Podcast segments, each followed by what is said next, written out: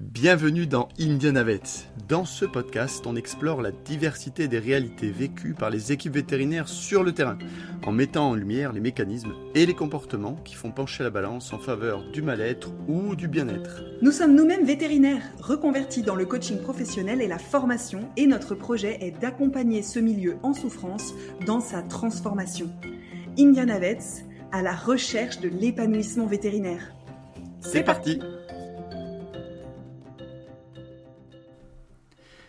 Hello tout le monde, bienvenue dans ce nouvel épisode d'Indianavets. Aujourd'hui, je serai le seul animateur, mais je vous rassure, vous aurez l'occasion d'entendre la douce voix de Colline lors du prochain épisode. Euh, J'ai le plaisir aujourd'hui d'accueillir ma nouvelle invitée, Gaëlle. Alors, on va commencer comme d'habitude par la petite météo. Comment tu vas? Merci, euh, bonjour à tous. Euh, bah écoute, euh, ça va. Euh, ça va plutôt bien. Un petit peu stressé forcément, mais ça va. Ouais, je comprends le stress, a, du coup, tu vas voir, au fur et à mesure de la discussion, ça va, ça, ça va se lever. Quand on est absorbé oui, dans le récit, au bout d'un moment, au bout d'un moment, ça va, ça va mieux. Ouais. Euh, alors Gaël, euh, moi je te connais de l'école de l'école Veto. Tu faisais partie de la promo de mes poulots hein, à, à, Lyon. Et même mieux que ça, on a fait la prépa au même endroit. Mais je vais pas en dire beaucoup plus. Euh, je te laisserai te présenter et commencer où tu le souhaites. on va commencer, ça devient la petite tradition, hein, par l'histoire des valeurs. Euh, parce que euh, on, l'a un peu évoqué euh, avant de commencer. La valeur, ça en dit long sur les personnes et c'est presque une présentation un peu un peu plus intime, mais voilà, je te donne la parole sur les valeurs. je te laisse me dire là où les valeurs qui te qui te semblent les plus importantes dans ta vie. Alors, ça a été la grande question qui m'a fait un peu de nœud dans la tête, mais je dirais la bienveillance. Euh, c'est ce qui est ressorti euh, le, plus en y réfléchissant, euh, parce que bon, c'est vrai qu'on est dans un monde où c'est facile de, juger les autres, de penser qu'on connaît tout de leur vie et de ce qu'ils peuvent penser. Et où on peut parfois avoir du mal à accepter ou à comprendre les différences qu'il peut y avoir chez les autres. Donc, voilà, c'est ce qui est important pour moi et auquel je tiens. Hmm. Ok, ouais, ça, ça, je pense que ça va parler à beaucoup de monde parce que là, j'entends le jugement et le jugement, c'est quelque chose au, au quotidien qui, qui, empoisonne les relations, hein, euh, avec tous les toutes les interprétations, les suppositions euh, qui, qui, sont engendrées. Enfin, ouais, ça peut être un, un, gros frein dans la vie de tous les jours, que ce soit personnel ou dans le monde du travail, ça. Hmm, c'est ça. Et ouais, ouais, je comprends. Ok, ben, je te remercie, Gaël. Euh, bah maintenant, comme, euh, comme je disais avant, euh, je pense que ce serait intéressant de te laisser euh, te présenter en commençant vraiment là où ça te semble important hein, par, par, rapport à la suite de ton parcours, tout ce qui est veto. voilà, je te laisse commencer. Ouais. alors, eh ben, du coup, donc, j'ai toujours voulu, moi, être vétérinaire. C'était vraiment à écouter mes parents depuis que j'ai trois ans. je dis que c'est ce que je veux faire. Euh, malgré euh, les, euh, les, les, profs, que ce soit au collège, au lycée, qui me disaient qu'il fallait que je réfléchisse à autre chose parce que c'était difficile, mmh qu'il fallait que je trouve une autre idée. Bon, j'ai jamais réussi à me voir dans autre chose. Donc, donc j'ai poursuivi là-dedans. Euh, à tel point que j'ai redoublé ma terminale pour avoir un meilleur dossier en terminale pour intégrer une prépa, parce que je savais qu'avec ma première terminale, je n'avais pas assez de, un assez bon dossier. Et euh, donc j'ai intégré la prépa euh, de Nîmes, Emmanuel Delzon, avec toi, Anthony, enfin toi. euh, et, euh, et j'ai fait bon trois ans de prépa, comme beaucoup, qui ont été pas forcément facile parce que j'étais à 800 km de chez mes parents qui habitaient en région parisienne. Ah oui, d'accord. Euh, donc, euh, donc bon, bah, je rentrais chez moi pour les vacances scolaires et puis euh, le reste du temps, euh, j'étais, euh, j'étais à 800 km de, de toutes mes, mes, racines en fait. Mmh pendant donc ouais, pendant trois ans, pendant une période qui est bah, la prépa qui est pas simple, hein, forcément, qui a beaucoup de pression, beaucoup de stress. Mais euh, bon, j'ai réussi à intégrer euh, l'école vétérinaire quand même euh, en 2013. 2013 du coup, mmh à Lyon. Donc c'est celle que j'avais choisie, c'est la première que je voulais. Et, et, puis bah, j'ai passé cinq ans d'école plutôt bien. Ça s'est plutôt bien passé. J'étais très contente d'avoir réussi à, rentrer à l'école. Euh, oui, j'ai pas, j'ai plutôt passé un bon, de bonnes études vétérinaires, on va dire. Et puis, euh, donc je suis sortie en 2018. Donc ça fait cinq ans maintenant. Euh, et j'ai commencé directement à, à travailler euh, dans une clinique dans laquelle j'avais déjà fait euh, un stage euh, quand j'étais en quatrième année et dans laquelle j'avais fait des remplacements l'été à la fin de mes, années d'études. Hmm. Alors, Gaël, juste pour revenir tout vite sur la. même si effectivement on en parle brièvement, hmm. mais globalement, prépa, école veto, tu, comment tu l'as vécu? La prépa, pas facile. Pas facile euh, Ouais. J'ai failli arrêter à la fin de la deuxième année après avoir passé le concours une première fois et l'avoir raté. Euh, parce que euh, j'en pouvais plus et je, je, me voyais pas faire encore un an de prépa. Mhm. C'était à quel moment exactement? C'était à la fin de la deuxième année? Ouais, c'est ça. J'avais du coup j'avais eu agro mais pas veto. D'accord. Et eh oui. Et du coup j'ai je l'ai fait quand même en me disant que euh, je m'en voudrais toute ma vie de ne pas avoir essayé jusqu'au bout de, de, rentrer en école veto. Donc j'ai fait quand même ma troisième année et puis euh, bon, heureusement. Bah voilà, ouais, c'est ce que j'allais te dire. Bah, moi c'était pareil, hein, on hésite, je pense que ouais, les, les, deux années de prépa sont tellement intenses que ouais, retenter encore une année sans aucune idée de l'issue, parce qu'on peut très bien euh, refaire une année euh, qui est assez dure quand même, la 5 demi, mmh. euh, parce que vraiment on cravache. je sais que j'ai beaucoup plus travaillé que les deux premières années. On sait que c'est la, voilà, on sait que c'est la dernière chance, donc surtout qu'on a deux chances à vie en France, donc en gros, si, si on la rate, c'est fini quoi. Hein. C'est ça. Ouais, je comprends. Donc ouais, bah, c'était une bonne décision à ce moment-là alors de, de te relancer vu le résultat. Oui, c'est ça. Au final, euh, ouais, heureusement que je l'ai fait. Et qu'est-ce qui était finalement vraiment dur euh, euh, en prépa? Tu as parlé de la distance, ça, ça c'est clair que j'imagine déjà que c'est quelque chose de très compliqué, hein, l'éloignement des proches. Ouais. vraiment, de manière intrinsèque, vraiment, Emmanuel Dalzon. pour, pour, rappel, c'était c'est une très jeune prépa, hein, Gaëlle. Du coup, elle est, fait partie de la troisième promotion. Donc, ouais. les choses se mettaient encore en place. C'est vrai que oui, ouais, c'est ça. Bon, après, on avait une bonne. Euh, enfin, ça, ça, se passait plutôt bien. Je pense que je pense qu'on n'était pas dans une prépa où l'ambiance était catastrophique. Euh, on avait des profs qui étaient pas trop mal pour la plupart. Euh, mais ouais, c'était la, la, pression, le, le fait de, de ouais, on avait l'impression que tout était dur, il fallait travailler tout le temps. et, euh, et, ouais, on avait, c'était, c'était surtout ça, la fatigue, la pression, les oraux tous les soirs. Euh, voilà. L'école, ouais, c'est clair, mm. gros facteur de stress, ça. Hein. D'accord. Mais la bonne ambiance, c'est vrai que, ouais, même, même dans ma promo, il y avait une super ambiance. Ça, c'est vrai que ça aide quand même. Hein. Oui. Ça, ça crée des liens forts, quoi. Mm. Ok, et alors euh, finalement, alors à l'école veto, pareil, déjà socialement, toi, comment tu as vécu euh, les cinq années? Plutôt bien. Euh, la plupart des gens avec lesquels j'ai gardé contact, c'est plus ceux que j'ai rencontrés, euh, on va dire, sur la fin. Mhm. sur, à partir de la troisième année d'école, quand on fait les groupes de clinique, etc. J'avais peut-être pas rencontré les bonnes personnes sur les premières années. Euh, j'ai essayé un petit peu de me fondre dans le moule, on va dire, et puis euh, je, pense que ça me convenait peut-être pas forcément plus que ça. Et j'ai rencontré des personnes qui me convenaient plus euh, sur la, fin de, de, mes études là-bas.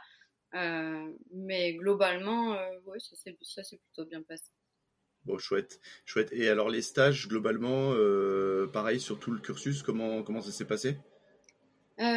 Alors ça a été. sur les premiers stages, j'ai été un peu frustrée parce que j'avais beaucoup de copains de promo qui, à qui les, leur, leur maître de stage laissait faire plein de choses. Mmh, et moi, j'étais la stagiaire de troisième qui regardait à côté et puis qui faisait rien. Donc c'était un peu frustrant. après, ça s'est décanté. J'ai trouvé des stages où on m'a laissé faire des choses, etc. le seul stage dont je me souviens très bien et qui m'a alors je peux pas dire enfin pas je peux pas dire dégoûté en fait donc moi je monte à cheval j'ai toujours aimé beaucoup les chevaux mais je voulais pas forcément faire des kines euh, notamment parce que montant à cheval et aimant les chevaux, je connaissais les propriétaires de chevaux. Et je n'avais pas du tout envie de travailler avec eux. Ok. C'est assez fréquent ça, hein, les personnes qui montent à cheval qui veulent pas forcément initialement euh, se pencher sur la question euh, en médecine équine. Hein. Ouais, c'est vrai. Ça. Et donc du coup, j'ai fait quand même. Je me suis dit bon, je veux pas mourir bête. Je vais essayer de faire un stage en équine pour voir si ça pourrait quand même pas me plaire. Euh, donc euh, j'ai fait ce stage. Euh, qui n'a fait que confirmer que je ne voulais absolument pas faire des kines parce que j'ai passé deux semaines de stage avec des, maîtres de stage qui ont passé ouais, toute la durée du stage à me dire que étant une femme de toute façon je ne pourrais pas faire des kines parce que bah, si je voulais des enfants qui c'est qui allait s'en occuper et puis, euh, il me parlait de leur, euh, comment dire, de leur, euh, ils avaient deux salariés femmes à l'époque, des jeunes, et ils me disaient, ils, en parlaient, ils disaient nos, les assistantes, toujours en parlant d'elles, mmh.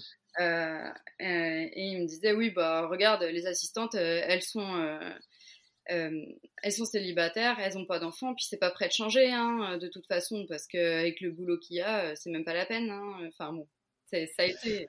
Ah ouais, ah ouais, ça décoiffe quand même. Ouais. Ah, c'est sympa quand t'es une femme d'entendre ça. C'est ça, ça encourage à continuer en tout cas.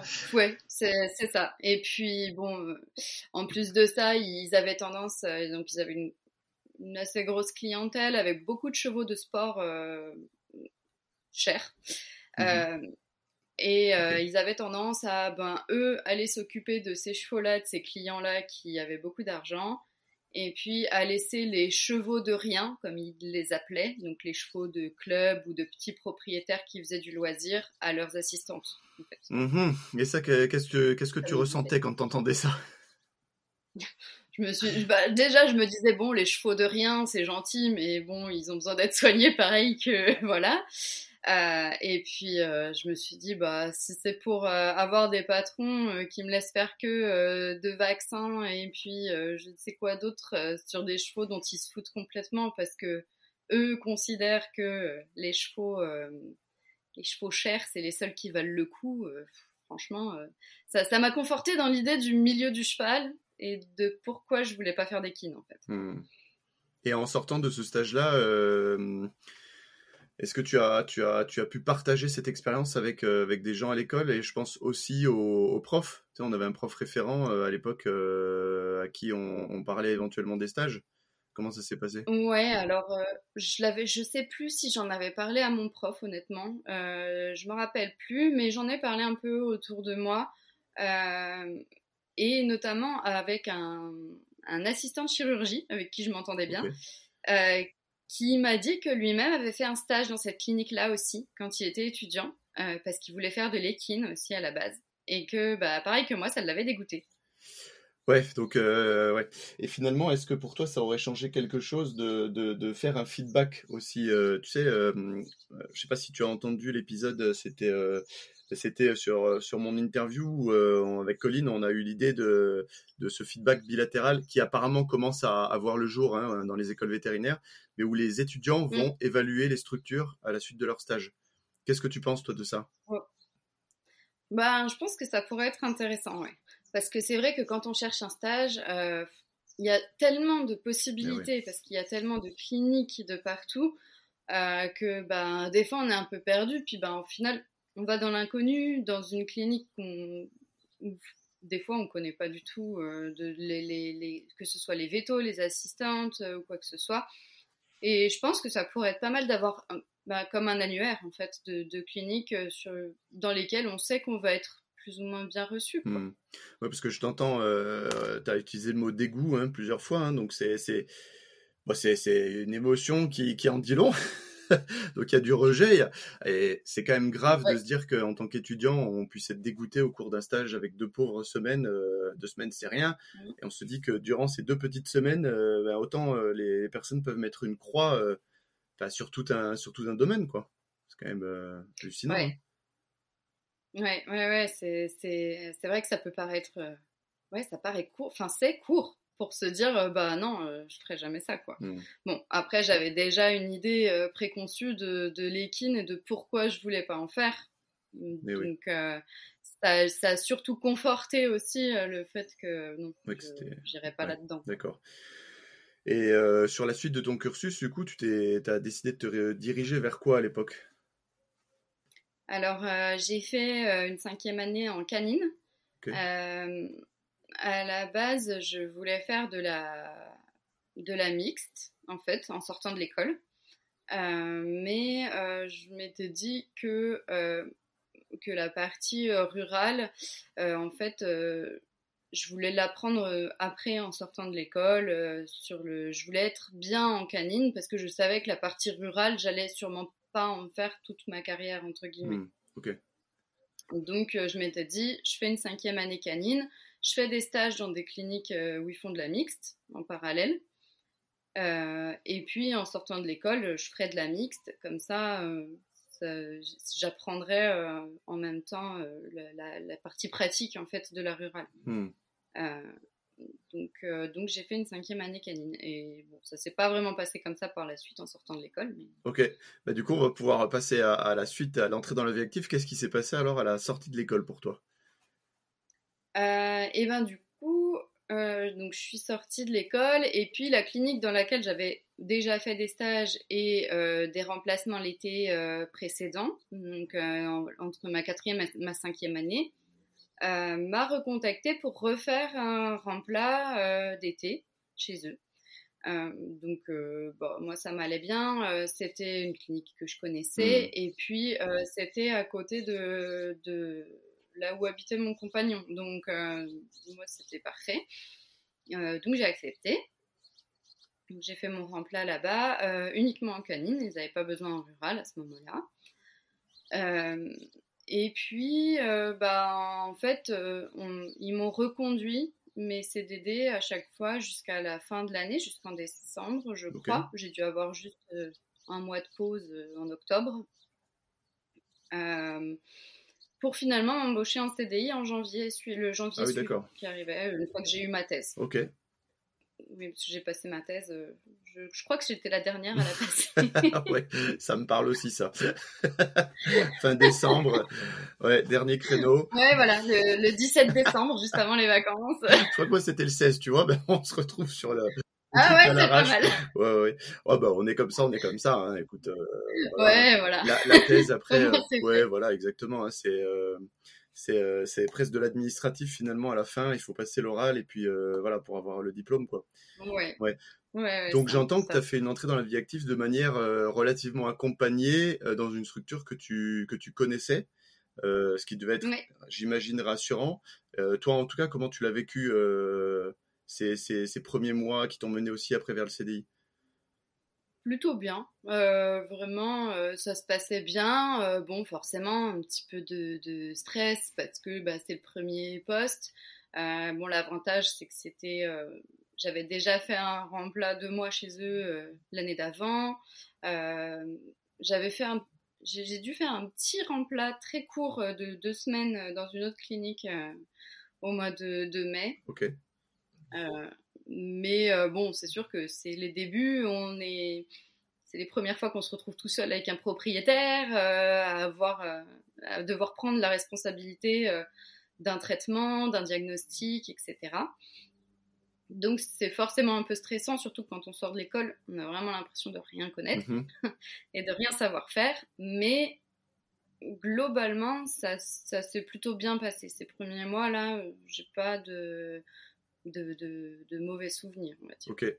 Et finalement, sur ces, ces, premiers mois, quelles difficultés tu as rencontrées par rapport à justement ces premières fois, tu sais, la, la découverte finalement, ouais, comme tu dis, de la responsabilité, euh, parce que jusque-là, on, on, travaille entre guillemets sous filet. Euh, en stage, quand on nous laisse faire des choses, bah, on a le maître de stage qui est derrière nous, euh, qui est là pour, pour nous aider s'il y a un problème. ouais, finalement, qu'est-ce qui qu'est-ce qui s'est passé dans ces moments-là, les premiers moments où tu découvrais tout ça?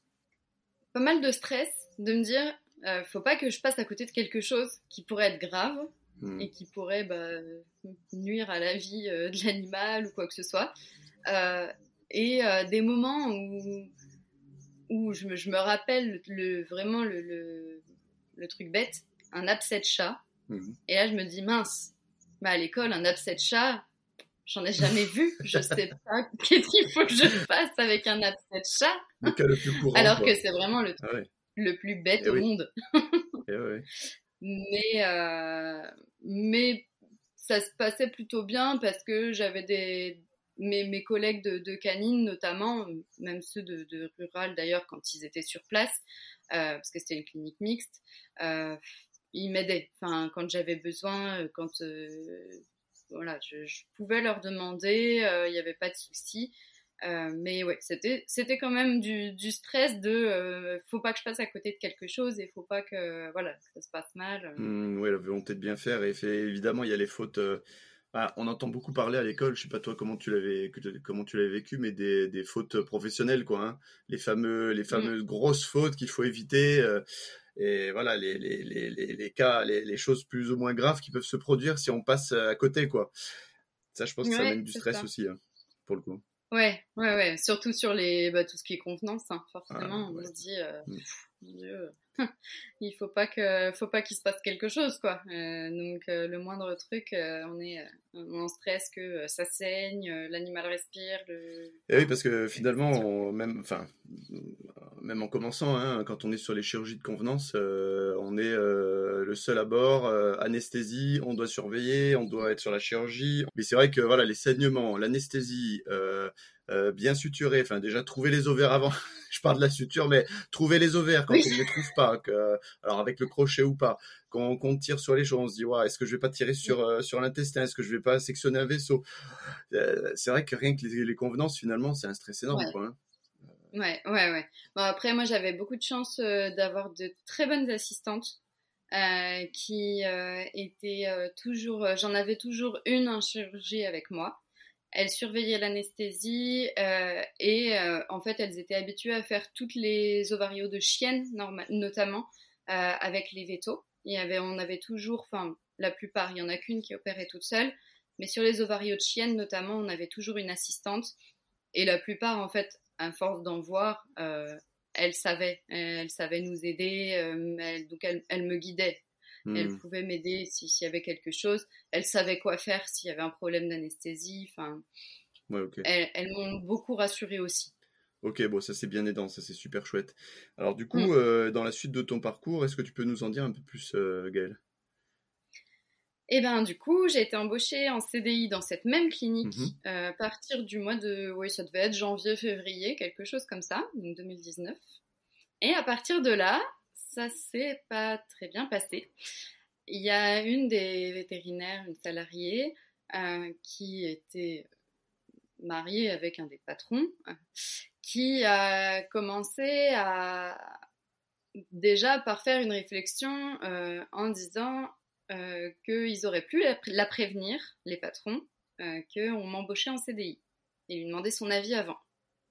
Mmh et en fait, à partir de là, euh, ça a été très compliqué. Euh, elle euh, suivait tout ce que je faisais. Elle relisait les comptes, mes comptes rendus de consultation derrière moi et en faisant des réflexions sur ce que j'avais pu faire ou ne pas faire. On, est d'accord, elle était salariée, tu disais. Hein? Elle était salariée. Ah, d'accord. Uniquement en canine. Et elle, euh, quand j'étais en chirurgie, elle passait régulièrement voir où j'en étais, en faisant toujours une petite réflexion, genre ah bah vous en êtes que là, peut-être falloir vous bouger. D'accord. Elle te vous voyait du coup à ce moment-là? Non, elle parlait. Euh, elle, en général, elle faisait ça en parlant à moi et à l'assistante qui était avec moi. Mmh. Parce que c'est vrai que c'est assez rare le vouvoiement, c'est pour ça que je te demandais en général. Ça ouais, ouais, non, non, elle, euh, non, non, on se tutoyait. Ouais, ok, d'accord. ça lui est arrivé de passer en consultation pendant que j'étais en consultation pour me dire ce qu'il fallait que je fasse comme traitement. Hmm, d'accord. Comment tu le vivais, toi, à ce moment-là? Euh, pas bien. je me disais, euh, je me disais, mais en fait, euh, je, je sais pas, je fais mal mon boulot. je, il y a, y a, quelque chose qui va pas, quoi. Je, je loupe des choses. je, ce que je fais, ça va pas. elle m'appelait sur mes, quasiment systématiquement sur mes jours de repos. Parce que je, à l'époque, ils n'avaient pas besoin de quelqu'un à temps plein. J'étais à 80%, donc je travaillais, j'étais trois jours par semaine à la clinique. D'accord. Et euh, quasi systématiquement, sur mes jours de repos, elle m'appelait parce que, soi-disant, euh, sur euh, un animal que j'avais hospitalisé ou des choses comme ça, j'avais pas noté ce que j'avais fait, ou ce qu'il y avait, ou ce que j'avais fait, ça allait pas, puis elle m'appelait pour me le dire que ça allait pas. D'accord, ah, c'est intéressant ça, ouais. C'est assez, c'est assez, c'est encore une fois assez fréquent. la barrière boulot vie perso, c'est toujours un truc, ouais. C'est une interface un petit peu euh, floue, euh, un petit peu opaque hein, dans le milieu veto. Hein. Ah oui, oui, oui. Ça n'existe pas, je crois, des fois, hein, pour certains. non, c'est clair. Bah, déjà, la communication à la base, dans le début de ton histoire, euh, t'entends qu'il n'y en a pas vraiment. quand c'est vrai qu'on passe une personne du CDD au CDI, éventuellement en parler à son équipe pour dire que voilà la personne elle va rester de manière pérenne c'est quand même quelque chose euh, déjà de valorisant pour la personne. C'est-à-dire euh, ben, on communique à mon sujet voilà bah, j'existe je suis là il parle de mon changement de statut c'est quand même important c'est un changement dans la clinique. Donc déjà vis-à-vis de toi je sais pas toi comment tu l'as vécu finalement le fait qu'il ne communique absolument pas dessus mais bon vu qu'il a vu qu'elle a fait un une esclandre euh, à cause de ça. Cette fameuse salariée, la femme du patron, euh, on peut imaginer que ça a eu des conséquences, ce manque de communication. Ben oui, oui. Sur le coup, euh, moi, je, pour moi, je, pensais qu'il leur en avait parlé aux ben, autres salariés. Eh c'est vrai que sur le coup, je me suis dit, bon, bah, apparemment non, mais voilà. j'ai pas forcément fait attention à ce moment-là, en fait. Hmm. et puis même là, tout ce que je peux raconter maintenant, je m'en suis pas rendu compte tout de suite au final. Euh, de, de, que c'était pas normal en fait. Même le, tu veux dire le fait qu'elle t'appelle sur tes jours de repos aussi? Ouais. Ok, donc oui, tu, tu décrochais et tu, voilà, tu répondais quand elle t'appelait euh, sur tes jours de repos, quoi. Oui, c'est ça. Alors euh, forcément, ça, ça m'énervait un peu quand même parce que je savais que j'avais pas, que j'avais laissé toutes les informations. En plus, je, je, faisais toujours attention à vraiment écrire tout ce que je faisais exactement pour quand je, surtout quand je savais que j'étais pas là le lendemain, pour que mes collègues puissent récupérer le cas. Hmm. Et euh, dès que je pouvais, j'expliquais euh, avant de partir à la personne, euh, à une personne qui était là le lendemain pour pouvoir transmettre en fait mes cas tout simplement quoi. D'accord. Donc donc voilà et souvent peu de temps après l'appel de, de, de, cette veto là j'avais un message ou quoi que ce soit d'une des assistantes qui me disait non mais il euh, y a tout qui était écrit. C'est juste qu'elle n'a pas ouvert l'ordinateur ou alors elle n'a pas pris la peine d'aller lire la feuille que tu avais laissée sur la cage ou des choses comme ça. Mais voilà, il fallait qu'elle m'appelle pour me dire que ça allait pas. Hmm. Que j'avais pas, pas transmis mes cas. Ça, a duré combien de temps ça? Je suis restée euh, là-bas en CDI pendant deux ans. Ah donc euh, son comportement là a duré pendant deux ans. D'accord. Comme tu dis, tu étais dans l'acceptation sans te poser de questions, donc c'est vrai que ça, j'imaginais que ça avait duré jusqu'au bout. Ouais, ouais. ouais. Euh, et euh, bah ouais, parmi les appels sur mes jours de repos qui m'ont le, le, plus marqué, ça a été une fois où euh, j'avais hospitalisé la veille un chat bouché, que j'avais sondé, etc. Mmh et puis, il est mort. il avait, il arrêtait pas de se reboucher. Je sais plus exactement le, ce qui s'était passé, mais il a fini par mourir euh, un jour où j'étais pas là. Euh, et elle m'a appelé pour me dire que c'était quand même pas très sympa de leur avoir laissé ça, que j'avais fait n'importe quoi, que c'était de ma faute s'il était mort, et que euh, ça se faisait pas de, de, leur avoir laissé ça, euh, enfin de leur avoir laissé annoncer ça au propriétaire. Hmm, d'accord. Voilà. Quel, était finalement le comportement de tes patrons euh, sur tout ça? Euh, Aucune réaction. Aucune réaction. D'accord. Ouais, moi, je leur en ai parlé, notamment à l'occasion de, des entretiens annuels, par exemple, qu'on pouvait avoir. je leur ai dit que voilà que ça, enfin, il y avait des choses qui, qui m'allaient pas, quoi, que c'était pas normal. Et euh, il m'avait dit que bon, fallait pas que je le prenne pour moi, euh, que en même temps euh, j'étais sortie de l'école il y a peu de temps, donc il fallait peut-être que je me mette dans le rythme, que j'étais plus à l'école, donc il fallait plus traîner. Alors que j'avais quand même très rarement des, du retard sur mes rendez-vous. il me mettait 4 à 5 chirurgies par matinée, euh, je finissais rarement en retard. Enfin voilà, c'était des hmm. trucs, euh, mais il fallait que je me presse quoi. D'accord. Et en termes de valorisation, en termes de feedback, euh, comment ça se passait sur ces, ces, deux ans de CDI Pas grand chose. Pas grand chose. Ouais, d'accord. D'accord. Bon, finalement, c'était plus des feedbacks négatifs venant de cette, de cette salariée qui t'appelait sur tes jours de repos. Ouais, voilà. D'accord. Mais finalement, ça, c'est quelque chose de. Enfin, je, ne sais pas toi dans tes contacts si, si, si, tu as entendu parler, mais moi en tout cas, oui. ça arrive assez souvent, ça, les personnes qui appellent sur les jours de repos. Et toi, qu'est-ce que tu aimerais dire finalement avec cette expérience que tu as eue et que tu as eu encore depuis, parce que ça, c'était les deux premières années Qu'est-ce que tu pourrais conseiller justement aux étudiants qui vont rentrer dans la vie active et qui risquent d'être confrontés à ça? De de pas laisser faire déjà. Parce que le problème, c'est que souvent, euh, je pense que quand on sort de l'école, on se dit, bon, ben, si ça se passe comme ça, c'est que c'est normal. Et eh oui. Euh, sauf, que, sauf que non. Ouais, c'est le piège. sauf, que, hmm. ouais, sauf que non, ça ne l'est pas et que c'est pas parce qu'on sort tout juste de l'école qu'on a, que, que, notre voix a pas de poids et que notre que, notre santé euh, mentale, notamment, euh, doit, ne doit pas être prise en compte. Euh, moi, on m'a dit, un de mes patrons à ce moment-là m'a dit, mais tu sais, moi, j'ai très mal vécu les dix premières années de ma vie au boulot. C'est normal, c'est comme ça pour tout le monde. Donc, c'est juste qu'il faut laisser, faut laisser passer, quoi. Waouh. Ouais. C'est aidant, ça, c'est chouette d'entendre ça. T'as dû te sentir super bien. Ouais, génial. je me suis dit, cool, encore dix ans comme ça. ah, c'est génial, ça fait envie, hein. magnifique. On a envie de continuer à travailler comme ça. Et euh, ouais, enfin, c'est voilà. Alors, quand tu dis euh, ne pas laisser faire, qu'est-ce que tu, si la personne elle te dit d'accord, mais bon, euh, c'est gentil, Gaël, tu, te rends compte, moi j'arrive, je suis nouveau, nouvelle dans la clinique. Je sais pas quel âge a la, a la femme en question mais elle a de l'expérience, elle est plus âgée, c'est la femme du patron, enfin ça fait beaucoup de paramètres. Oui. Euh, comment je, je, fais pour ne pas laisser faire? Moi je dirais qu'il faut déjà bah, commencer par, euh, par l'exprimer au patron notamment, peut-être à cette personne-là directement aussi, si on, si on se sent capable de le faire, euh, mais au moins l'exprimer à quelqu'un, en parler, et puis bah, voir en fonction de la réaction des personnes.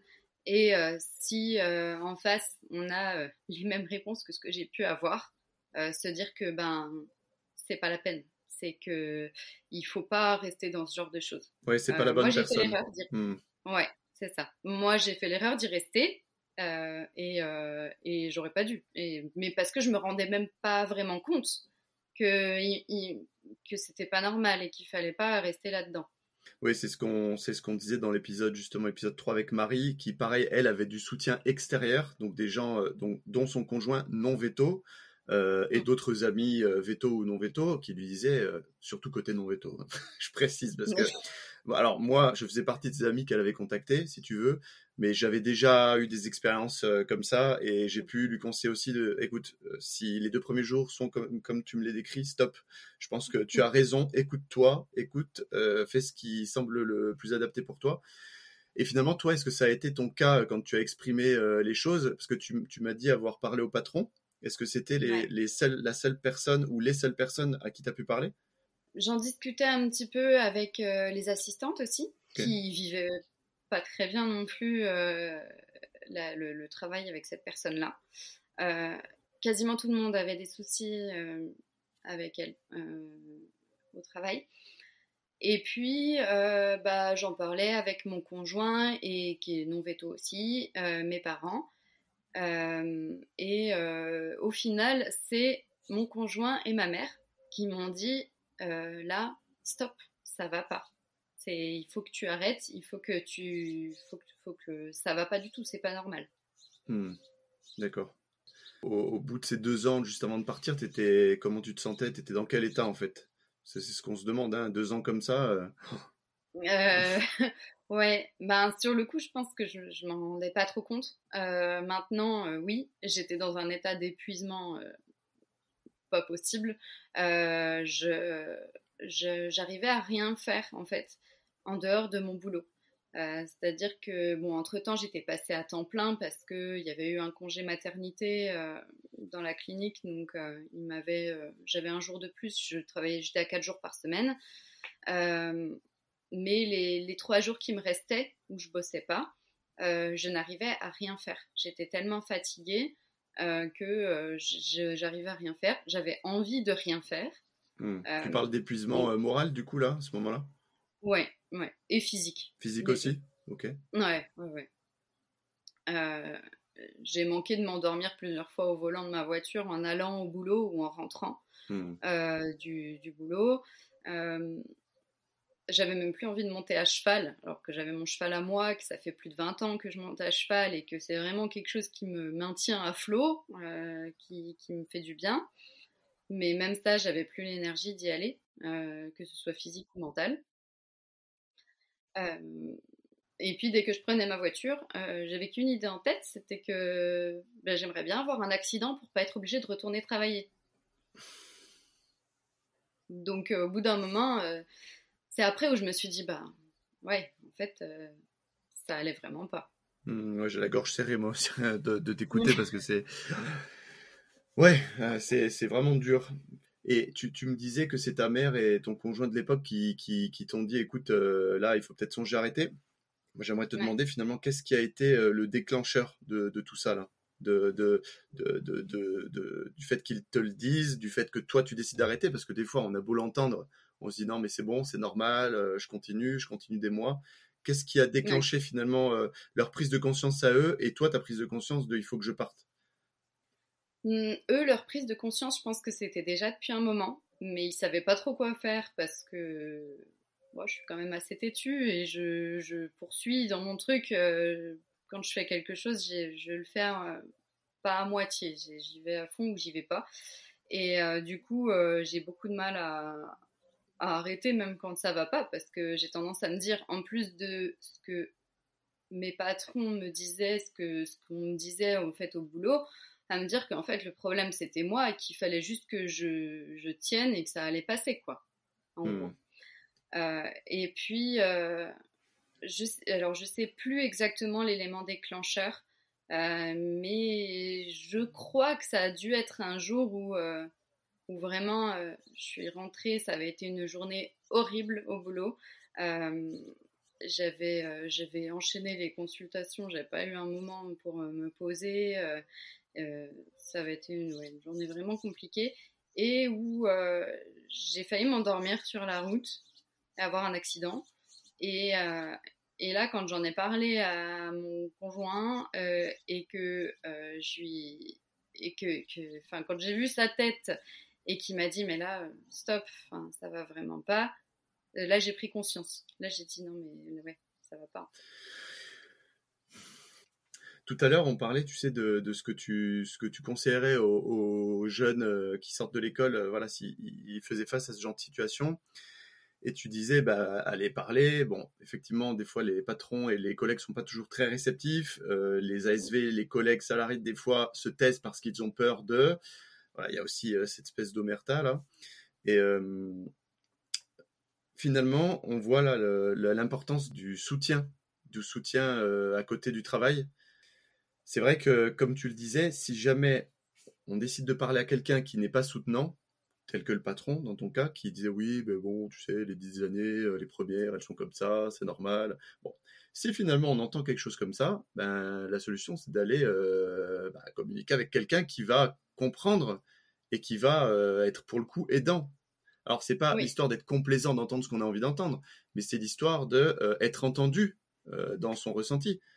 Oui, c'est ça. Et puis d'avoir un avis en fait objectif. Parce que c'est vrai que nous, en étant dans le milieu veto, on a l'habitude de, des pratiques euh, des vétos. Et en fait, quand on parle avec des gens qui sont dans le milieu du travail hors veto et qu'on leur raconte ce qui se passe pour nous, souvent ils sont très choqués quand même. Ah oui, oui, à tout point de vue, hein, bien sûr. Ah, ouais. ouais, c'est sûr. Ouais, ouais. Et donc, du coup, ça permet quand même d'avoir un truc de se dire Ah oui, non, mais en fait, euh, non, c'est pas normal ce qui se passe. Ah non, non, pas du tout. Et du coup, à la suite de cette euh, superbe expérience sur ces deux années de CDI, quand tu décides d'arrêter, euh, qu'est-ce qui se passe pour toi? Je suis en arrêt maladie d'abord. donc, pendant 6-7 mois, je crois, quelque chose comme ça. Ok. Euh, où au début je culpabilise énormément parce que je me dis que j'ai ouais que bah comme il me disait je suis trop fragile euh, que voilà euh, que j'ai enfin réussi à faire ce que je voulais faire depuis toute petite et que je gâche tout dès la première expérience voilà je me suis beaucoup culpabilisée pendant longtemps. Et d'ailleurs cette veto salariée au début de mon arrêt m'a appelé plusieurs fois euh, pour me dire euh, que euh, on était pareil, qu'elle aussi c'était compliqué pour elle la pratique, mais qu'elle savait pas quoi faire d'autre, que si j'avais besoin, elle pouvait m'appeler, je pouvais l'appeler, enfin voilà. J'ai fini par ne plus répondre. Ouais. Mais mais voilà, euh, mes patrons m'envoyaient euh, des, des, messages régulièrement pour me demander quand, si j'allais revenir, quand est-ce que j'allais revenir, etc. aussi. Hmm. Euh, et puis on a fini par faire une rupture conventionnelle au bout des, ouais, des, de 6-7 mois, quelque chose comme ça. Ok. et puis j'ai été au chômage encore pendant 3-4 mois après. Comment tu t'es senti au moment de la signature de la la rupture conventionnelle? Mmh, Soulagée, je dirais. Parce que j'avais besoin que ça s'arrête. Eh j'avais besoin que ça s'arrête, de plus avoir de contact euh, avec ces personnes-là. Euh, parce que euh, ouais, c'est à ce moment-là, j'avais plus, euh, bon, j'ai eu un suivi psychologique, etc. Mhm. Donc j'avais plus cette culpabilité de me dire que voilà, c'était de ma faute, etc. J'avais bien compris que bah, non, j'avais pas à me sentir coupable de quoi que ce soit.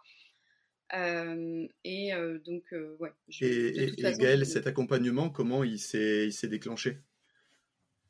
C'était mon médecin de mémoire qui a dit que ce serait bien que j'ai un accompagnement psychologique.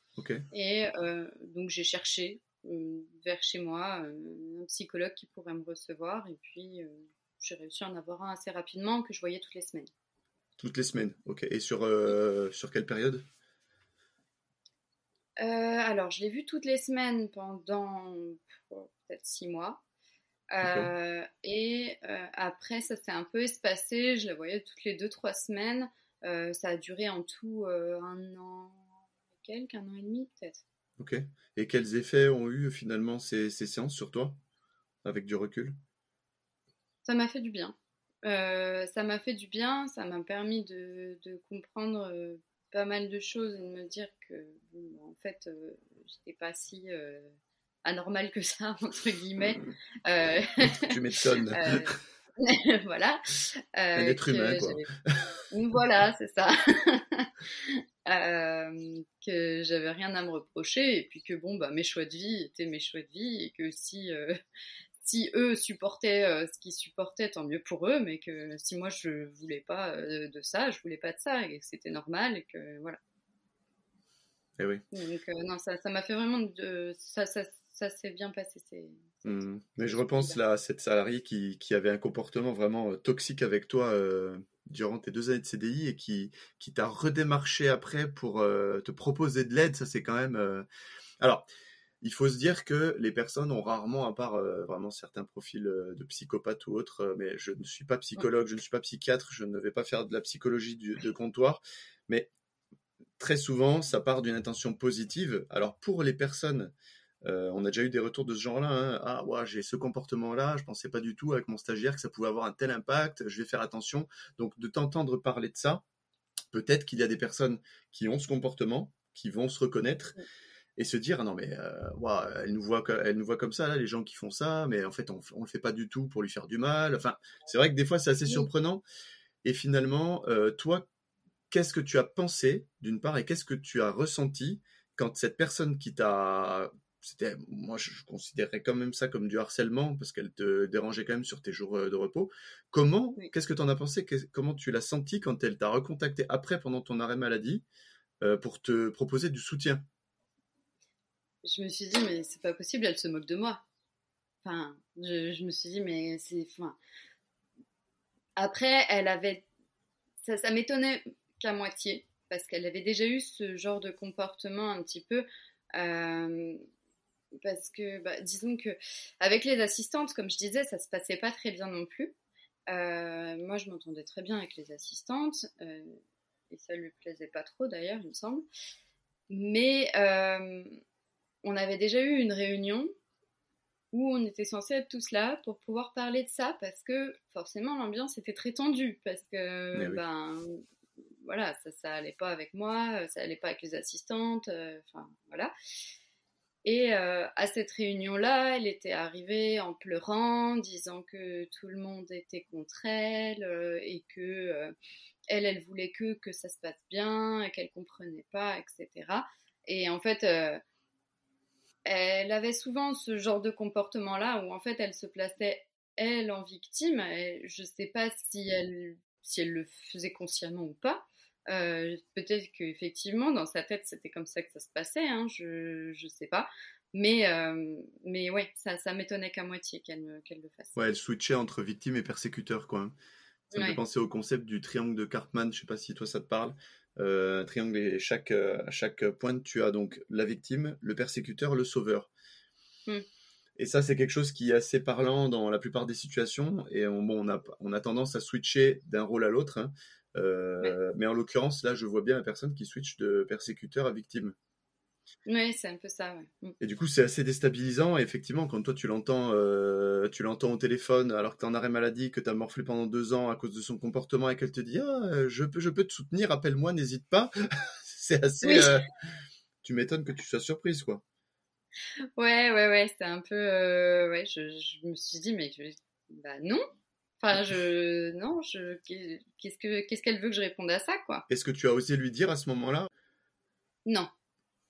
Non, non, surtout que c'était au tout début de mon arrêt et je me, enfin, je me sentais vraiment euh, pas bien et très, je me sentais très coupable de les laisser euh, dans, dans, leur truc, sachant qu'il y avait euh, un autre congé maternité à ce moment-là, qu'ils n'étaient pas beaucoup, etc. Donc j'ai beaucoup culpabilisé de leur laisser du travail, de les, les, lâcher, entre guillemets, à ce moment-là. Donc non, non, j'ai pas ah, la culpabilité, c'est vraiment quelque chose qui, qui, nous retient dans ces structures où on souffre. Euh. Oui, oui, oui, bah oui, parce qu'il y, y, a eu deux congés maternité en fait qui se sont enchaînés euh, cette année-là, euh, et donc, du coup, sur, on était sept vétérinaires dans cette, clinique normalement, et on se retrouvait à 4-5 quoi. Ouais, d'accord. Donc la charge de travail. Ouais. la charge de travail avait bien augmenté. En plus, il y a eu l'été avec les vacances de chacun. Euh, eh donc euh, euh, voilà, c'était. en gros, je pouvais pas les lâcher à ce moment-là. Mon arrêt a été tellement soudain pour eux, parce que je cache très bien ce genre de choses aussi. Enfin, je, je, suis pas du genre à m'exprimer beaucoup sur, sur mon mal-être ou des choses comme ça, malgré le fait que je leur ai signalé hein, qu'il y avait des soucis, des choses comme ça. Mais je pense qu'ils il s'imaginait peut-être pas à ce point-là en me voyant de l'extérieur. Bah, disons que si je m'adresse aux, tout jeunes vétos ou même moins jeunes, hein, parce qu'après il y en a qui restent dans ce, cercle vicieux-là pendant des années, hein, euh, le fait de ne pas, de ne rien montrer, comme tu disais, de tout cacher, finalement, ça peut aussi beaucoup te desservir et leur desservir aux personnes qui se comportent comme ça. Parce que communiquer, montrer des signes, ça peut être aussi des indicateurs pour euh, l'entourage, pour les patrons, pour euh, les collègues. Ne rien montrer, on ne crée pas la relation qui permettrait éventuellement d'engager une discussion, etc. Je ne dis pas que la discussion, enfin en tout cas toi, quand tu as commencé à, vouloir la mettre en place avec ton patron, on, a entendu ce que ça donnait, mais c'est sûr que ne rien dire du tout, ben, on ne donne pas euh, les outils ou on ne donne pas la chance aux patrons, aux patronnes, à l'entourage de, réagir, de modifier leur comportement aussi. Ah bah oui, oui, clairement. Enfin, mm. c'est clairement euh, quelque chose. Euh, je sais qu'il faut que je travaille dessus parce que parce qu'il ne faut pas laisser aller comme ça en faisant comme si tout allait bien de façade, alors que pas du tout. Mm. Ouais, parce que finalement, tu, tu, te mets les bâtons dans les roues aussi. la plupart des personnes, comme je disais, elles ont quand même euh, une volonté de bien faire. Elles sont très souvent très maladroites. Euh, mm. Alors, ça n'excuse pas tout, loin de là. mais il faut bien se dire que exprimer les choses, exprimer ses émotions, quand je suis face à cette situation, voilà, on parle de manière objective, je ressens ça, j'en souffre, vraiment, ça m'atteint, euh, j'ai besoin de ceci, de cela, et leur demander éventuellement de modifier un comportement qui, qui est gênant. Ça, c'est extrêmement important. Ouais. Hmm. Ah bah oui, sûr. Mais quand on commence, euh, moi j'étais dans le même cas que toi, hein, euh, bah, on n'a pas ces outils-là. Et on se dit que on, ne s'exprime pas, on se dit que ça ne sert à rien aussi, éventuellement. Hein, c'est des idées préconçues, c'est des croyances. Oui, c'est ça. On se dit qu'il faut encaisser en fait. Voilà, parce qu'on l'entend aussi. Hein. Oui, c'est comme ça. Il faut souffrir, c'est dur. Oui, oui, c'est comme ça. Donc, pas de pierre. Euh, en commençant en général, vu qu'on n'est pas formé dans le cursus vétérinaire, alors, ça commence tout doucement, hein, ça y est, depuis euh, deux ans, il y a des modules consacrés à, la communication, à l'empathie, euh, euh, savoir communiquer. Tout doucement, ça s'installe. Mais en tout cas, nous, quand on y était, il n'y avait rien du tout. Non, on avait la communication avec les propriétaires en médecine préventive, bon, génial. En développement personnel, il n'y avait rien, et c'est ô combien important dans cette profession. Clairement, on le comprend avec ton témoignage, encore une fois. Ah oui, oui, oui. oui. Et du coup, Gaël, à l'issue de, ces, euh, de, cet arrêt de travail et de ces 3-4 mois de chômage, comme tu disais, avec euh, l'accompagnement euh, psychologique qu'il y, a, y a eu, et c'était une très bonne chose. Hein, avec le recul, j'imagine que tu. J'espère que tu as pris le temps de te. Voilà, de, prendre toute la mesure de, de, ce choix que tu as fait d'être accompagné, parce qu'il y a des gens qui ne souhaitent pas, souhaitent pas d'accompagnement, parce que c'est un signe de faiblesse. Avec du recul, comment tu le vois ça? Euh, alors, je le vois comme une bonne chose, effectivement, euh, de l'avoir fait. Euh, mais c'est vrai que dans mon éducation, notamment, c'était pour moi un signe de faiblesse, donc ça n'a pas été facile de le faire. Mais, mais je sais qu'il fallait que je le fasse. Hmm. Donc, je l'ai fait quand même. mais oui, de par mon éducation, clairement, pour moi aussi, c'était c'était un signe de faiblesse et un signe de, de ouais, bon, j'arrive pas à m'en sortir toute seule, je suis nulle, quoi. Bon, j'ai compris que non. Mais ouais. sur le coup, ça n'a pas été simple de prendre la décision, effectivement.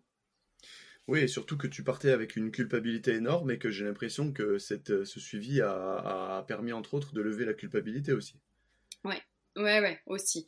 Euh, autant la culpabilité d'avoir laissé euh, mes collègues euh, bah, dans la situation dans laquelle ils étaient, en sous-effectif, avec beaucoup de travail, etc.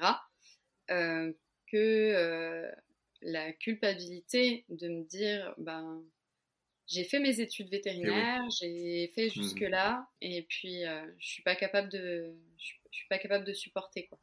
Mmh. Ouais, double, culpabilité, c'est génial. On part avec ce poids-là, c'est fabuleux. c'est bien pour rentrer dans la vie active, c'est nickel. ah là là, mais ouais, vraiment l'accompagnement, pour moi, il est primordial. On en a déjà parlé avec Colline et on encourage vraiment tout le monde, voilà, dans, ces cas-là, vraiment se lancer, euh, tenter, tenter euh, mm. même une séance et voir ce qui se passe. Mais euh, voilà, il faut le lancer. C'est toute la difficulté. Et finalement, alors après toute cette période, qu'est-ce qui s'est passé pour toi? Ben, J'ai commencé à me dire que je, me sentais bien de recommencer à travailler. Je savais pas trop, par contre, si j'avais envie de retourner faire de la clinique, ou pas. Euh, donc euh, j'ai essayé de... Ben, j'avais des copains de promo qui s'étaient associés euh, récemment dans une clinique à 50 minutes de chez moi et ils cherchaient quelqu'un.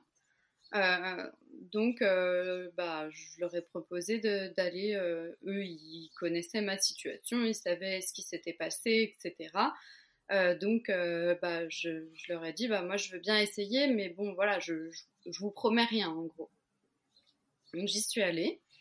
Euh, ça a duré très peu de temps, au final. je crois que j'ai même pas fait deux semaines, parce que dès le premier jour, la première matinée, le premier client que j'ai reçu, j'ai eu l'angoisse qui est remontée tout de suite. D'une part, l'angoisse de me dire ah ben je vais peut-être louper quelque chose, euh, je, ça va pas. L'angoisse qu'on vérifie derrière moi ce que j'allais, faire, alors que je savais que ça allait pas être le cas. Enfin, dire, euh, j'étais chez des amis, euh, c'était pas, euh, je, savais pertinemment que c'était pas l'ambiance de la maison. et puis en même temps, un rejet complet des clients, de dire je peux pas gérer, je veux pas gérer leurs problèmes, je, je peux pas, ils me saoulent. Donc, euh, du coup, j'en ai parlé à mes amis, puis on a décidé de dire bon, c'est pas la peine, c'est que si ça t'angoisse à ce point-là, euh, ça va pas. C'est que ça va pas et que t'es pas prête à retourner en clinique ou que bah c'est pas pour toi, enfin c'est plus pour toi peut-être, on ne sait pas. Mais en tout cas, euh, là, c'est pas la peine de, de, de le vivre comme ça, quoi. Bah, c'est surtout qu'en plus, tu sortais, du coup, si on compte à peu près d'un an, c'est euh, ton arrêt, il a duré euh, un an entre la fin d'expérience et celle-ci. À peu près, ouais. Mm, un peu moins. Mm. D'accord. Et comment tu as, vécu, du coup, cette, euh, cette situation-là, quand tu as décidé d'arrêter à nouveau? Compliqué. Parce que je me suis dit, ben, que j'avais fait veto pour être en clinique, hein, pour soigner des animaux, comme beaucoup. Eh oui.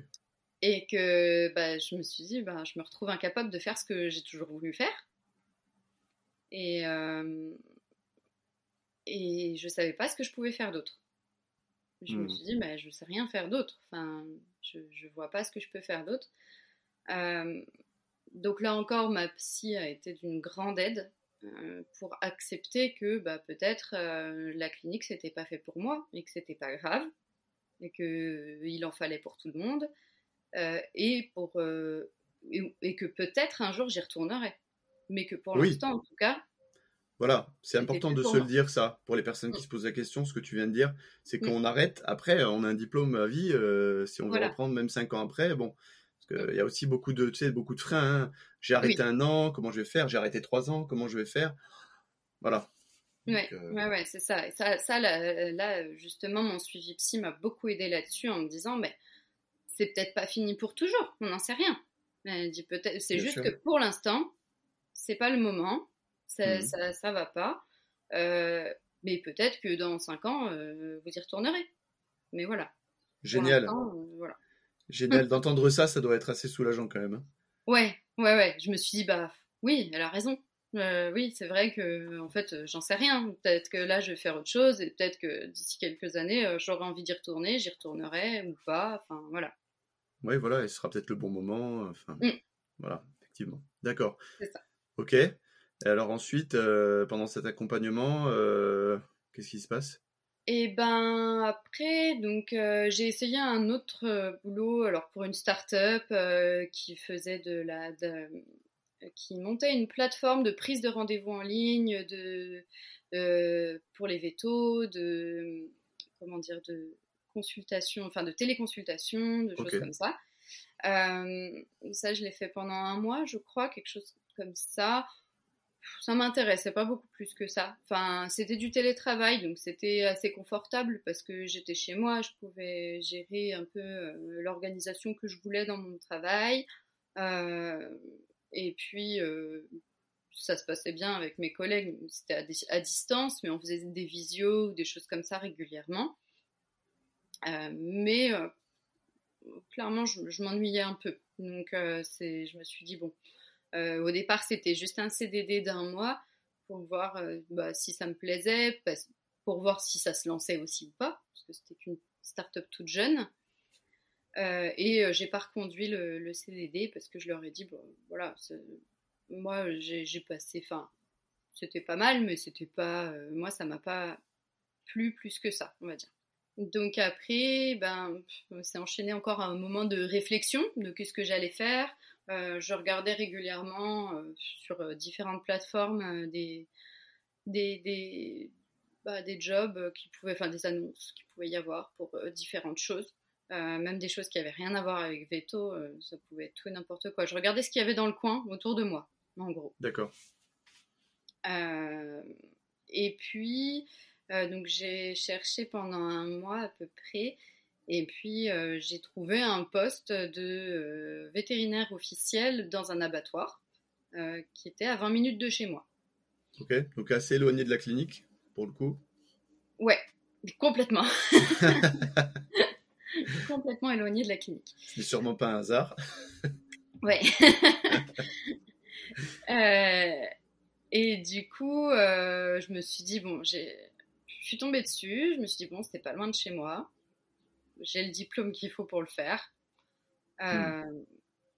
Mais j'avais des réticences quand même, parce que, bon, bah, forcément, hein, je me suis dit, c'est pas pour ça que j'ai fait veto, quoi. Est-ce que je vais supporter d'être en abattoir? Est-ce que. Enfin, il y a beaucoup de questions, beaucoup de questions. qui se posent à hmm. ce moment-là.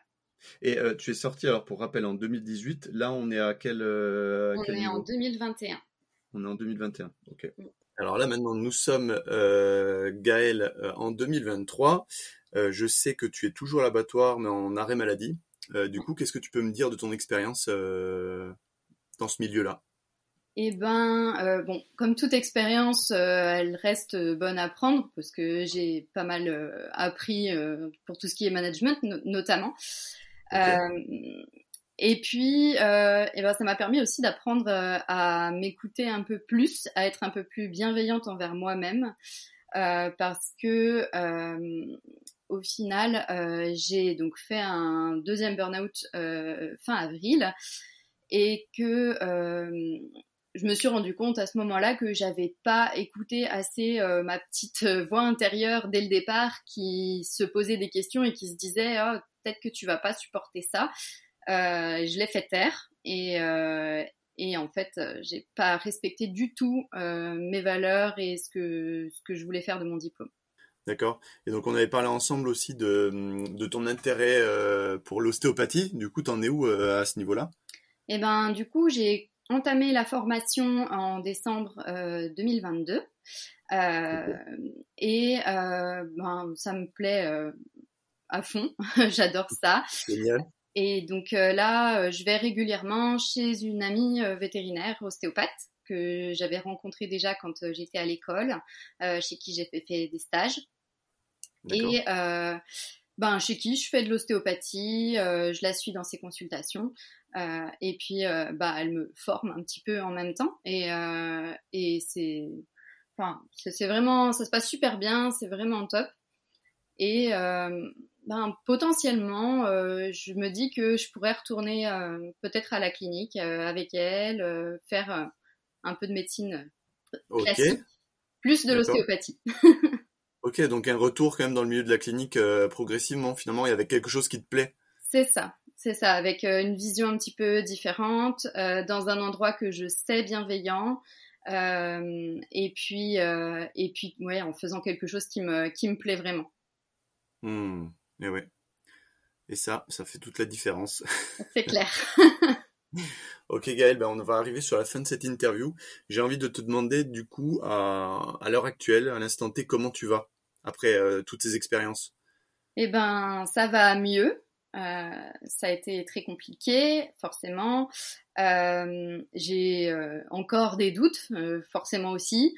mais je dirais que ça va mieux. Ça m'a permis d'avancer bah, sur la connaissance de moi-même aussi, forcément, mhm. euh, et sur euh, bah, la façon dont je voyais notre métier et sur ce que moi j'avais envie d'en faire. Ok. Est-ce qu'il y a un message que tu aimerais passer euh, à nos auditeurs et nos auditrices éventuellement? Eh ben, de s'écouter. C'est important d'écouter la petite voix qu'on a à l'intérieur qui parfois nous donne des signaux d'alerte qu'on bah, qu'on éteint en fait en se disant oh, non c'est bon si les autres y arrivent j'y arriverai aussi euh, hmm. Et de s'écouter, de respecter ses besoins et de se respecter dans, autant dans le travail que dans, dans tout. Hmm. se respecter et respecter ses besoins.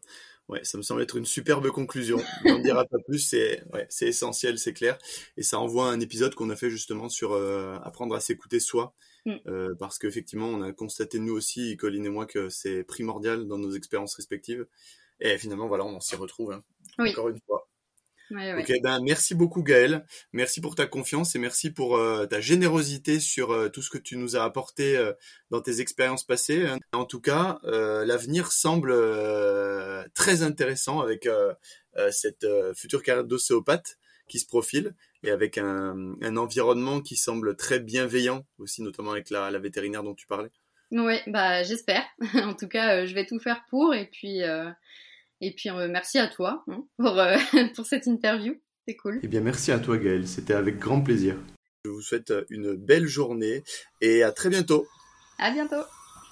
Eh, tu as aimé ce podcast et tu as envie de gagner en confiance, en plaisir et en sérénité? Tu sens que tu as vraiment envie de t'épanouir au travail et tu ne sais pas comment t'y prendre? Tu peux nous contacter via Messenger ou LinkedIn en cherchant Anthony Bourg ou Colline Musel. Et tu es libre de choisir quelle main tendue tu souhaites prendre. Et si tu as envie de partager tes réactions, tes questions, ton témoignage, on te retrouve sur le groupe Facebook du même nom, Indianavet. À, très, bientôt.